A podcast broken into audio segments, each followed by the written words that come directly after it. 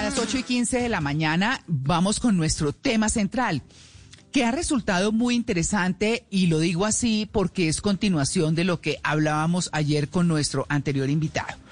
Ayer hablábamos de, de las razas y la conclusión es, no hay razas, somos uno solo, el ser humano. Ah, eso sí con características distintos, distintas, pero todos tenemos o, o todos somos uno como seres humanos eh, nos diferenciamos por color de piel o por color de ojos, es decir, por cosas que, eh, según lo que nos mencionaba nuestro invitado de ayer, pues van de la mano con el lugar donde se está y demás, pero esas diferencias suenan hasta antipáticas, si se quiere. Así que hoy vamos a hablar de qué le, de qué han aportado unas razas, si se puede así, decir así, o las o unas personas con características distintas a las otras.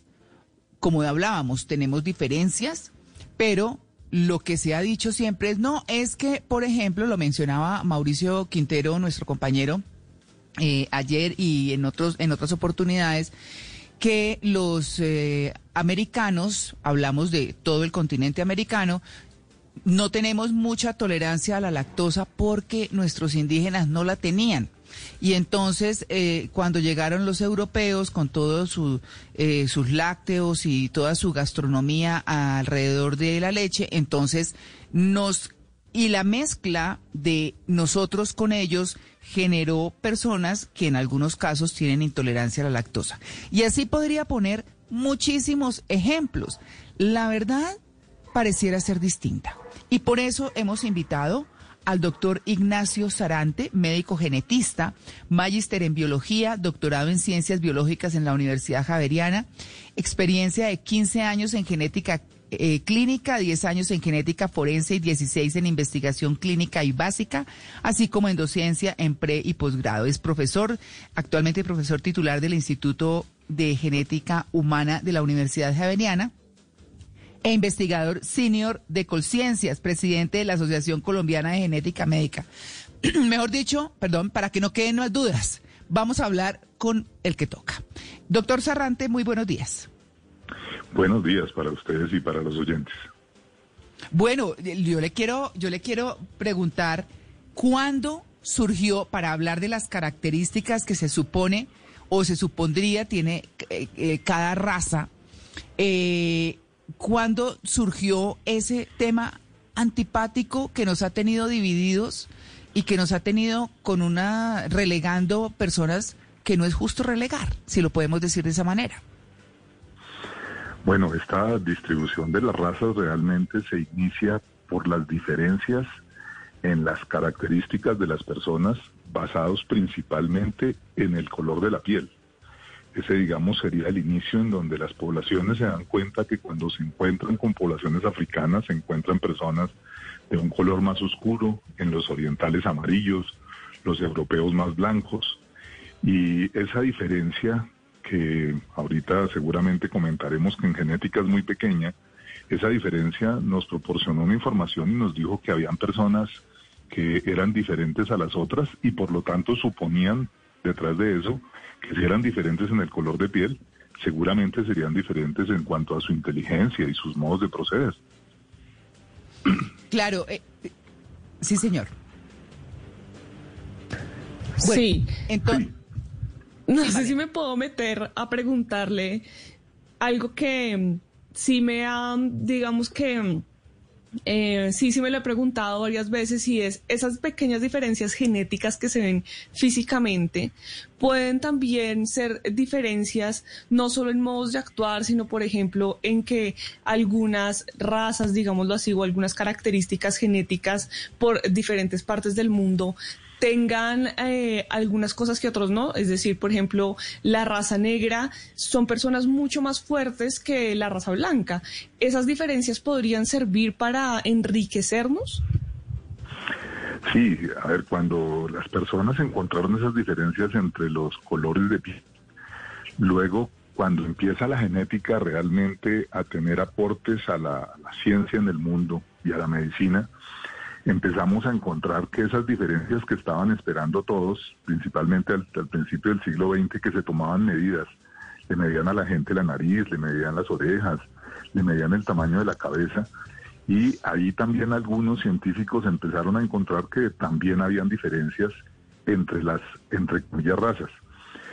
Pero luego de las medidas, cuando entramos ya a la genética propiamente dicha, y empezamos a evaluar la secuencia de nuestra información genética del, DNA, empezamos a encontrar que la diferencia que había entre esas razas era casi cero. Eh, pero definitivamente encontramos que algunos grupos humanos pues van a tener un promedio de estatura diferente, van a tener un desarrollo muscular eh, diferente y por supuesto son las características que hacen eh, más, más, más clara eh, los fenotipos o las características físicas de las personas. Pero esa diferencia que nosotros encontramos entre los músculos, por ejemplo, de las personas afrodescendientes comparado contra los músculos de las personas eh, que decimos hoy que son de color blanco, existen pero son muy pequeñas y en genética se borran completamente. O sea que la secuencia que encontramos nosotros hoy en día entre los africanos y las personas europeas o las personas americanas, la, la, diferencia es prácticamente cero, es muy pequeña.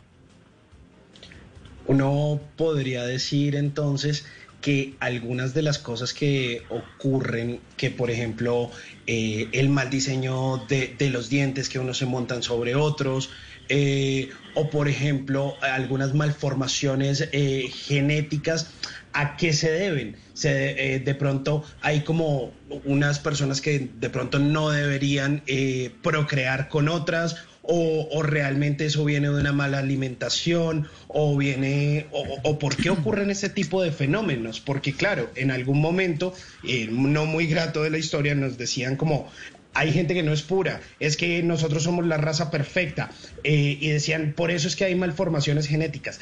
¿A qué se debe en realidad eso? Yo quiero complementar un poco lo que está diciendo Simón, doctor Sarante, y es lo siguiente. Em, me recuerda Simón eh, cuando le dicen a uno, mire, es que eh, cuando comentó lo de los dientes montados, no, es que los indígenas, con, la en la mezcla con los españoles, por ejemplo, tiene los dientes muy paletudos, y los, o sea, muy anchos. Y los españoles tienen unas encías más bien eh, angostas. Al, hacer, al haber ese cruce, entonces los dientes se montan, hay que hacer ortodoncia, en fin, toda una cantidad de cosas que uno dice, ah, claro, entonces hay razón, y todo el mundo haciéndose ortodoncia. O sea, cosas de ese nivel, digamos, cotidiano, que ve uno y que escucha y, y pues que, y que termina en, hablar de, las mezclas. Sí, a ver, ese tema vamos a tomarlo por partes. Vamos, primero, la genética de los seres humanos. Es muy, muy fácil de entender la genética si pensamos que nuestra información genética es igual a un libro. Y ese libro tiene unas letras en un determinado orden.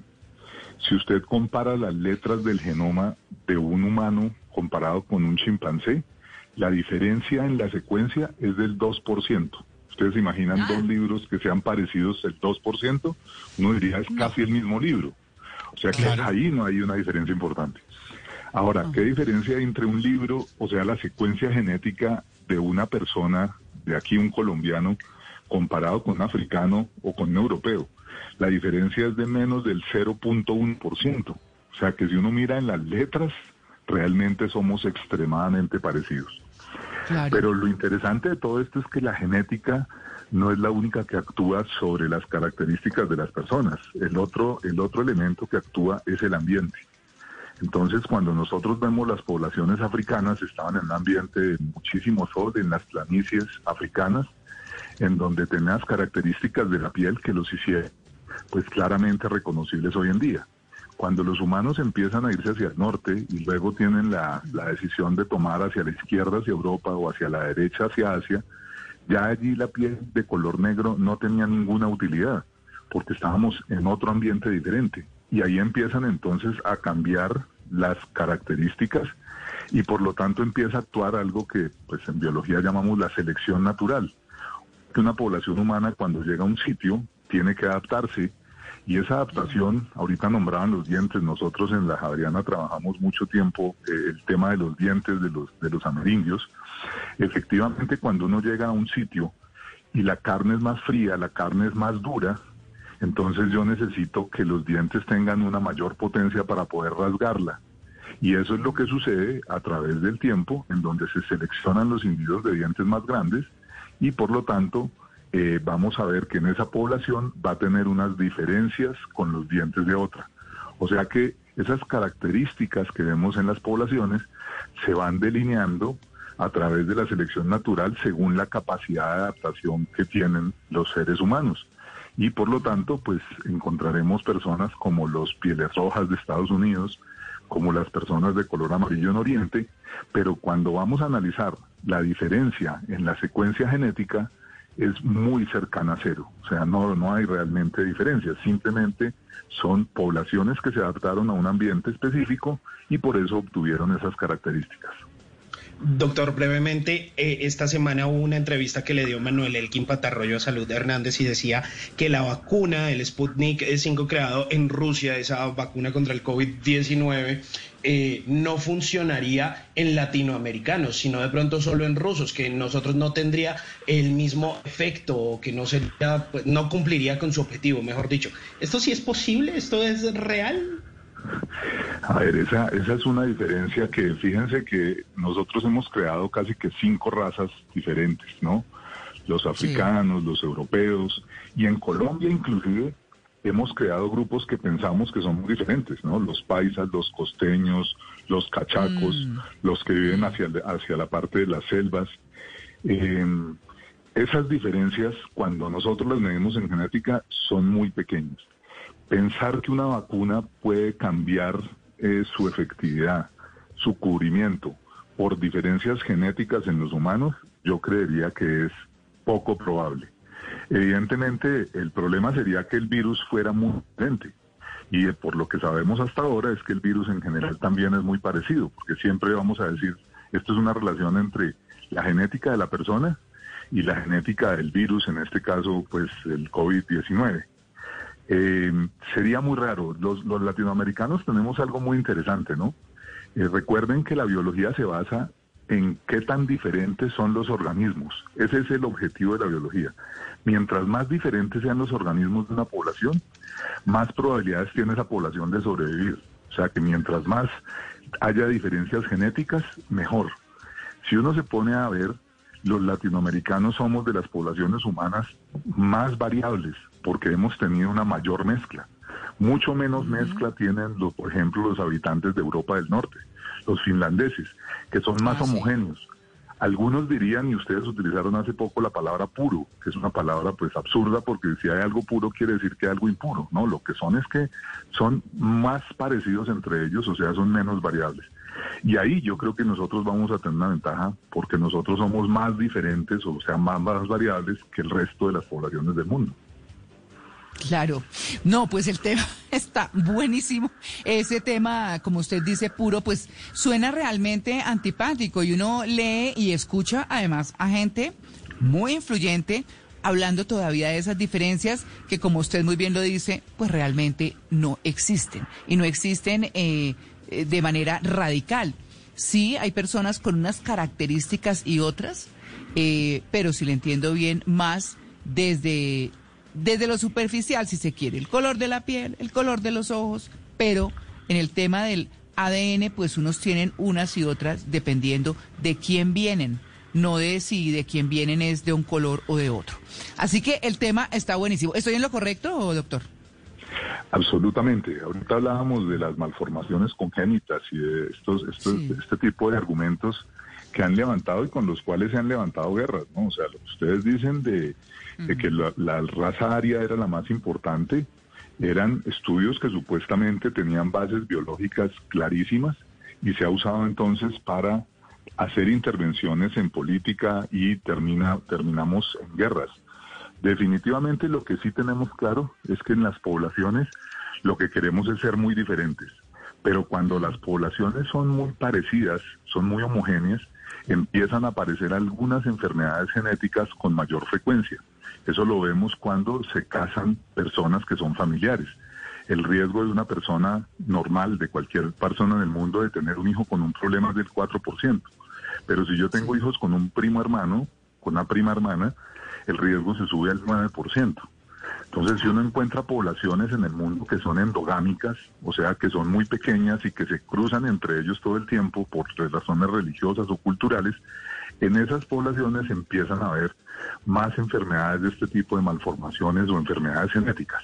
Y eso ha llevado entonces a que esas poblaciones pequeñas sean aún más discriminadas por esa razón. Y pues eso es un efecto genético siempre unido a los efectos ambientales. Claro. Pues bueno, eh, doctor Sarante, la verdad es que esto está muy interesante y tenemos más preguntas, así que vamos a continuar con usted en el próximo segmento, que van en nuestro ADN y que se notan o por el color de la piel o por eh, algunas cosas físicas eh, que, pues bueno, dependen más de eso de que de una raza, que la raza es una sola. Somos seres humanos. Y pongo esta música porque en este segmento vamos a hablar de como de los genotipos y las características de las personas en Colombia, dependiendo de la región que son, lo que no quiere decir que haya nadie ni superior ni inferior para absolutamente nada. Y pongo el rastastas porque yo sí le quiero preguntar al doctor Ignacio Sarante, que es el presidente de la Asociación Colombiana de Genética Médica, nuestro invitado de hoy, es, yo sí quisiera, a mí me fascina bailar, me considero buena bailarina, pero usted ve una persona, un afro, desde casi desde que está empezando a tomar tetero y bailan, se mueven, la música los hace, hace contonearse, se ponen alegres y decimos, ah, yo quisiera eso, o quisiera cantar como canta un afro. Eh, en fin, y ve uno personas que no son afro, pero que cantan como afros y dicen, ese debe tener por allá un gen que, le, que, que lo pone a cantar de esa manera. Entonces, hablemos de los colombianos, eh, doctor Sarante, eh, o Sarrante, yo quisiera preguntarle el, el, apellido correctamente. Sí, Sarante es con, una sola R. Ah, muy bien, doctor Sarante. Exactamente, entonces en Colombia vamos a tener una mezcla muy interesante porque cuando uno mira las regiones, van a ver las regiones de las costas y un, antropólogo, Zapata Olivella, tenía una palabra que a mí siempre me ha gustado mucho, eh, que es impregnación. Las costas colombianas están impregnadas de genes africanos. Eso en el fondo, cuando lo analizamos ya desde la genética actual, lo que sabemos es que en esas regiones hay una mayor frecuencia de genes de origen africano. Cuando analizamos la región de Antioquia, del Cauca, generalmente todo el río Cauca hasta el valle, nos vamos a dar cuenta que esa región va a tener una impregnación o una frecuencia mayor de genes europeos. Y nosotros aquí en Bogotá y en toda la región del altiplano cundiboyacense vamos a tener una mayor frecuencia de genes amerindios, o sea, de los mm. indígenas que llegaron desde el estrecho de Bering. Eso lo hace muy interesante. Ya decíamos antes que el objetivo de la biología es que una población sea muy variable, tenga muchas diferencias, porque eso la enriquece y la puede salvar en el futuro si el ambiente llega a cambiar. Entonces, cuando usted dice y pone esta música tan maravillosa, evidentemente hay una mayor frecuencia de estas personas cuando uno los ve provenientes del África y hay diferentes características entonces que hacen que los paisas sean más dicharacheros, eh, sean muy amables. Todas esas pequeñas diferencias culturales que nosotros encontramos, pues tienen una base genética que luego se van a regular a través del ambiente. Entonces, esa formación de los genes de, Colombia, esa estructura de los genes de aquí de Colombia, que proviene básicamente de cómo se pobló este continente, cómo se pobló este país. Llegaron los europeos sin familia, ¿no? Los primeros que llegaron y bajaron por el río de la Magdalena y llegaron aquí a Bogotá, ellos, por supuesto, terminaron cruzándose con los indígenas.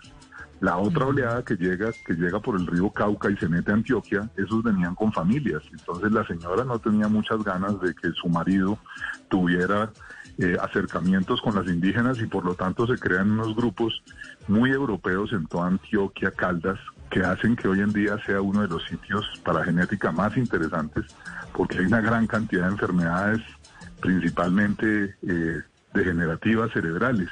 Entonces cada población va a tener su diferencia, pero lo interesante aquí es que la mezcla enriquece. Si hoy en día hay una gran cantidad de empresas que están vendiendo en Internet y es tal vez lo que se llama hoy la genética recreativa. Usted compra un kit por Internet y le hacen su ancestría. Y su ancestría lo que le dice es un porcentaje de sus genes son africanos, otro porcentaje es amerindio y otro porcentaje es europeo. Y entonces, pues la gente que le gusta ser europea, pues se sentirá muy orgullosa si el porcentaje europeo es elevado o al contrario, ¿no? Eh, no que ya dijimos que eso no tiene importancia, pero mm. realmente se está vendiendo muy bien. Hay una gran cantidad de empresas que están vendiendo esos productos y la gente quiere saber cómo es su estructura genética. Pues no sé. el que cree europeo. Pero si a usted le parece que no le cambian los orientales, entonces le hace esa prueba a su novia y entonces si su novia sale con un porcentaje alto europeo, oriental, entonces termina con ella o alguna la, decisión sí puede tomar. Bueno, no, ¿qué tan fuerte es la información genética en una persona para los rasgos de su personalidad y gustos. Es decir, a los rolos los conocen por ser fríos, a los costeños por todo lo contrario, alegres. Por ejemplo, lo que usted hablaba de los paisas. La información genética, ¿qué porcentaje juega en la formación de una persona? A ver, habrán rasgos, características de los seres humanos que son características simples, digamos, como el color de los ojos, el color de la piel en general, digamos, ¿no? digamos de amarillo, negro y blanco, que son manejados por muy poquitos genes, eh, pero que tienen un impacto muy grande, porque ese gen me produce una característica muy específica. Hmm. Eh, que ahí es donde viene también la, lo risible que es la diferencia entre razas, ¿no? Porque de los 30.000 genes que tenemos, solamente unos 50 o 100 dejan el color de la piel y el exterior. Con eso es que uno toma decisiones.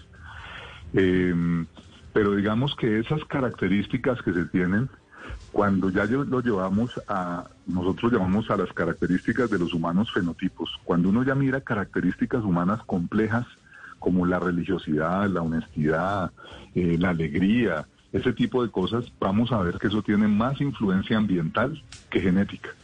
Hoy en día, con todo lo que se sabe de genética, se crea un término que es el determinismo genético, ¿no? Inclusive los, los, algunas personas lo ponen como que la, la corrupción es inherente al ser humano. En el fondo está diciendo la corrupción es genética. Eso no puede ser. O sea, todo lo que nosotros tenemos como fenotipos complejos, la creatividad, la alegría, tienen algo de genética, por supuesto, pero tienen un impacto mayor el ambiente, el sitio donde se formó, la, familia, todo lo que nos está rodeando, todo el contexto que está rodeando. Claro, algunas cosas como color de ojos se puede definir con facilidad, pero esos fenotipos complejos, esas características complejas, son mucho más ambientales que genéticas. Eh, doctor, y mm, existe también una teoría que dice que los paisas tienen origen judío, que son los eh, expulsados de España, los sefarditas, y que se encriptaron en Antioquia, y que por eso uno ve que esa raza es tan blanca, tan negociante y que tiene una cantidad de, costumbres que son eh, propias de los judíos. Lo, lo, lo, anotaba en su momento el antropólogo Oreso Calle Restrepo. Pero vamos a hablar de las cosas ambientales, del tema del ambiente. Eh, ¿Puede influir también la alimentación? En otro artículo eh, leí alguna vez que las papas o que comer a papa hacía que uno no fuera tan alto. ¿Eso influye o no influye? A ver, en, el fondo, digamos, le, pongo, la genética son los planos, ¿no? Imagínese que usted va a hacer un edificio y usted tiene los planos. En los planos el edificio tiene 10 pisos, o sea que eso es lo que está planeado y así funciona. Pero si a usted se le acaba la plata a la mitad de la construcción, el edificio le quedan 5 pisos. Aquí sucede lo mismo. Usted puede tener planos para crecer o para ser una persona determinada, crecer 1,70. Pero si a usted lo alimentan mal, lo alimentan de manera inadecuada, pues no va a llegar nunca a esa estatura. Ahí creo que queda muy claro que la característica estatura depende de la genética, sí, pero también dependerá del ambiente. Lo que sí no pasa es que si yo tengo un plano de 10 pisos, el edificio quede 13 pisos. Sí, eso sí cambia muy poquito. O sea, que el ambiente, por ejemplo, en la estatura tiene muy poco impacto en que uno aumente de, estatura. es unos entre 2 y 4 centímetros se puede hacer a través de estiramientos y de, deportes de estiramiento. Esas características entonces en los, en los apaisas, claro que tienen una carga muy importante de algunos grupos humanos que tenían como característica ser muy buenos, em, muy buenos negociantes. Entonces esa carga genética llega. No quiere decir que esa carga genética lo convierta uno en el mejor negociante del mundo. ¿no? Eso es muy importante entender, que una cosa es la frecuencia de algo en la población y otra cosa es lo que yo soy. Yo puedo ser, eh, pues, yo, yo puedo ser latino y por eso entonces me van a considerar que bailo muy bien o que soy muy alegre, pero encontramos latinos que bailan muy mal y que son muy tristes. Simón. O sea, Hernández. ¿sí? pues no, eh, doctor Sarante, la verdad es que, eh, por ejemplo, eh, yo soy, mis hijos, mis, mi, perdón, mis papás eran re bogotanos. y de hecho mi mamá por allá atrás tenía familia boyacense y yo nací en Bogotá, crecí en otras partes. Mi mamá bailaba delicioso, a mí me encanta bailar y mis papás eran muy, muy alegres, los dos, muy, muy alegres. Entonces uno dice, bueno, pues que los bogotanos no seamos alegres, como que no. Eh, y, como, y uno ve gente, hay gente que me dice, ay, usted es caleña o usted de dónde es porque baila muy bien. Y yo digo, pues no, o sea, también en Bogotá hay gente que baila muy bien. Es decir, hay características y hay cosas que, que van en la genética, ¿cierto? Definitivamente. Claro, siempre habrá una carga genética y una parte ambiental. Eso será lo más importante de entender. La carga genética no me determina del todo, sino que yo la puedo moldear. Yo puedo ser entrenar todos los días y entrenar y entrenar y ser un buen futbolista. Jamás voy a ser como Cristiano Ronaldo Messi porque hay una genética diferente. Pero el entrenamiento también va a mejorar las cosas. Claro, y una última pregunta, eh, eh, doctor Ignacio Sarante, y es la siguiente, que nuestra compañera eh, Malena Estupiñán dice, bueno, cuando, es decir, la maldad va en la genética, más allá de irnos a casos específicos, pero la maldad va en la genética y cuando se adopta un niño, por ejemplo, vienen cosas que, es decir, coge cosas de los papás adoptivos. definitivamente por lo que estamos hablando. O sea, la carga genética y la ambiental se reúnen en la persona y eso es lo que finalmente va a generar eh, las características de cada uno de nosotros. Entonces, uno ve que niños que son adoptados se parecen a sus padres adoptivos y uno dice, pero qué cosa tan rara. Claro, lo que pasa es que empieza a tomar ademanes, empieza a tomar palabras, empieza a tomar acentos que lo hacen parecidos a sus padres. Entonces uno no solamente ve la parte física externa, sino que ve el conjunto de la persona y eso por lo tanto puede perfectamente moldear una similitud entre dos personas. La maldad es un fenotipo, es una característica compleja. Eso quiere decir que está manejada por la genética en un pequeño porcentaje, pero por el ambiente en el resto. Entonces no podemos echarle la de la maldad a los genes. La maldad está basada genéticamente en que yo me tengo que defender, ¿cierto? Yo cuando yo estoy ante un peligro, o ataco o huyo, y además tengo que cazar mi presa.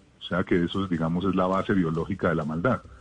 Eh, por lo tanto, todos tenemos dentro de nuestra genética la manera de defendernos o atacar, pero luego cuando no hay necesidad y la utilizamos, pues se convertirá en una cosa perversa, pues en una cosa dañina para los seres humanos. Claro. Bueno, pues el tema nos da pesar, pero se nos acabó el tiempo. Así que le queremos agradecer muchísimo porque ha estado muy interesante, muy claro. Somos uno solo independiente de qué color de piel tenemos, podemos tener los mismos problemas con las pieles de colores distintos, así que nada que ver. La raza no existe, somos seres humanos. Doctor Ignacio Sarante, muchas gracias por su atención y su claridad en nuestro programa, en, en Blue Jeans de Blue Radio. A ustedes por la invitación, hasta luego. Hasta luego.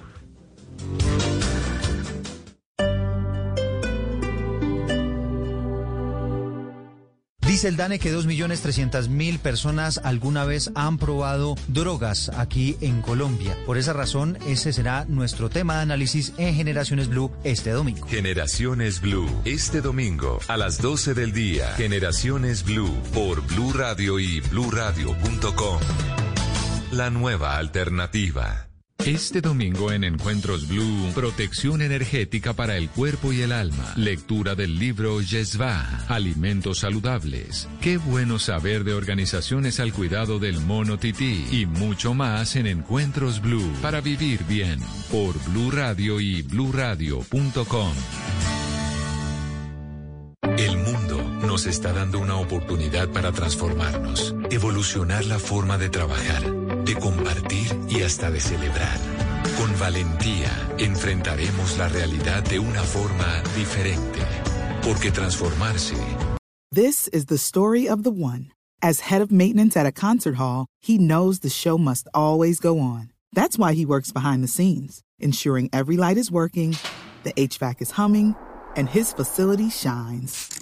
With Granger's supplies and solutions for every challenge he faces, plus 24 7 customer support, his venue never misses a beat. Call quickgranger.com or just stop by. Granger, for the ones who get it done.